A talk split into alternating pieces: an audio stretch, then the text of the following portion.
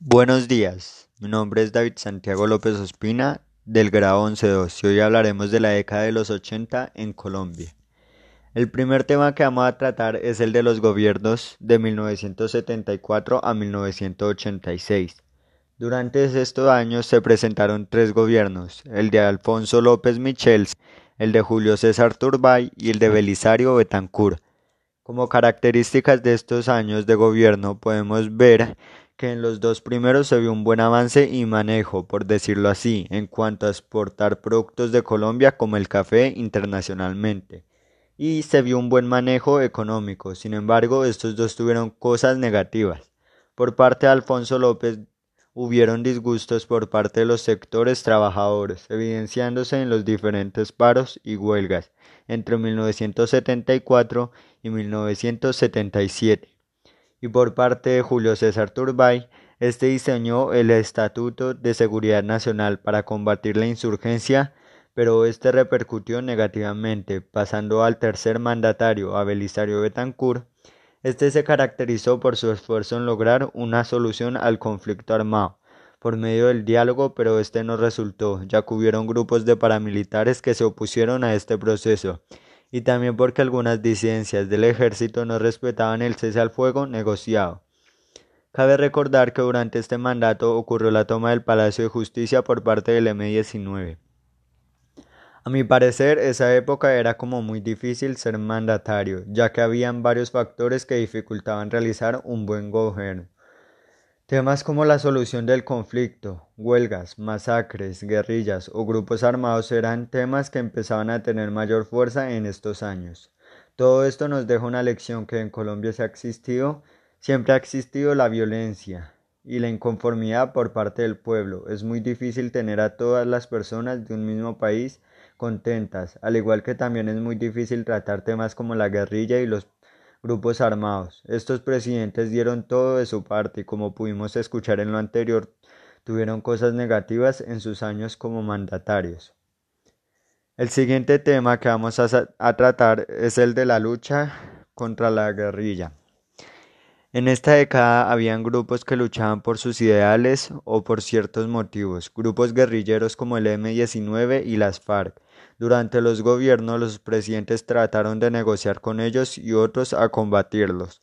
Casos como el de Belisario Betancourt, que como sabemos su mandato se caracterizó por buscar un acuerdo de paz con estos grupos, pero finalmente no se pudo dar debido a que grupos paramilitares no estaban de acuerdo ya que disidentes militares no respetaban el cese al fuego, negociando también negociando. También recordar la toma del Palacio de Justicia realizada por el grupo guerrillero M19.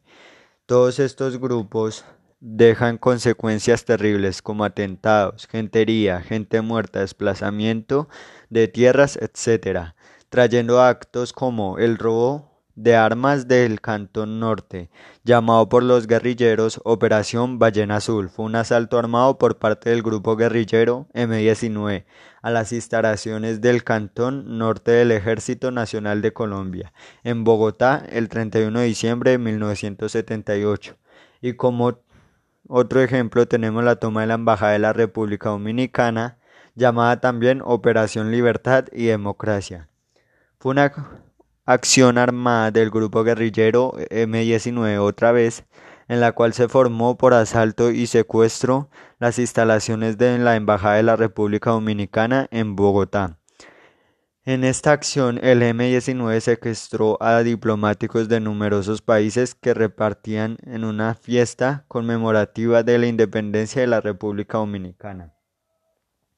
A mi parecer lo que debió hacer el gobierno es hacer justicia por todas las personas que han sido víctimas de estos grupos, personas que han perdido familiares, amigos, tierras y por aquellas que perdieron hasta la vida, gente inocente, trabajadora y luchadora como para que lleguen un grupo de estos y les quite sus cosas. Todo esto nos deja una lección y va relacionado con la pasada. En un gobierno es difícil que toda la población esté de acuerdo y por este motivo se forman grupos armados. Pero lo que realmente se debe hacer es protestar sin, si se debe, pero de manera pacífica, sin violencia, sin vandalismo y de manera respetuosa luchar por sus objetivos y que nos dejen y que no nos dejemos controlar por alguien y mucho menos que alguien, como dicen por ahí, que nos venda humo. El tercer y último tema que vamos a tratar el día de hoy es el del narcotráfico en Colombia. En los años 80 los consumidores reemplazaron la marihuana por la cocaína, donde salieron al aire personas como Pablo Escobar, que fue el mayor narcotraficante de todo el mundo. Era el exportador número uno de cocaína hacia los Estados Unidos. También hubieron otros narcotraficantes como Rodríguez Gacha y los hermanos Rodríguez Orejuela. Sus organizaciones se hacían llamar como cárteles. Fue tan grande esto el narcotráfico que Pablo Escobar tuvo influencia política, llegando a ejercer un cargo político en Colombia, el cual era senador suplente del Partido Liberal en 1982. Por parte de los hermanos Rodríguez financiaron muchas campañas políticas y por parte de Gonzalo Gacha mantuvo principalmente vínculos con grupos paramilitares. Todos estos narcotraficantes tenían buena seguridad. Pablo Escobar creó una escuela para sicarios y los hermanos Rodríguez contrataban exmilitares y policías corruptos para su seguridad personal. Cuando el presidente Belisario Betancourt amenaza de las extradiciones a Estados Unidos, los cárteles solo se lanzaron contra el Estado. Este enfrentamiento fue tan grande que se hacían frecuentes los asesinatos de jueces, periodistas, políticos y policías, también realizando atentados con bombas a edificios de prensa, sitios de interés público, entre otros. Pero no solo fue esta guerra, también empezó una guerra entre el cártel de Medellín y el cártel de Cali. Mi opinión es que estas personas, en el caso de Pablo Escobar, querían ganar plata de manera más fácil, que es por el camino del mal, pero aparte de todo, una buena persona se podía ver en las ayudas que él hacía a la población de su barrio y a diferentes personas, él quería derrocar a aquellas con los que no estaba de acuerdo con él.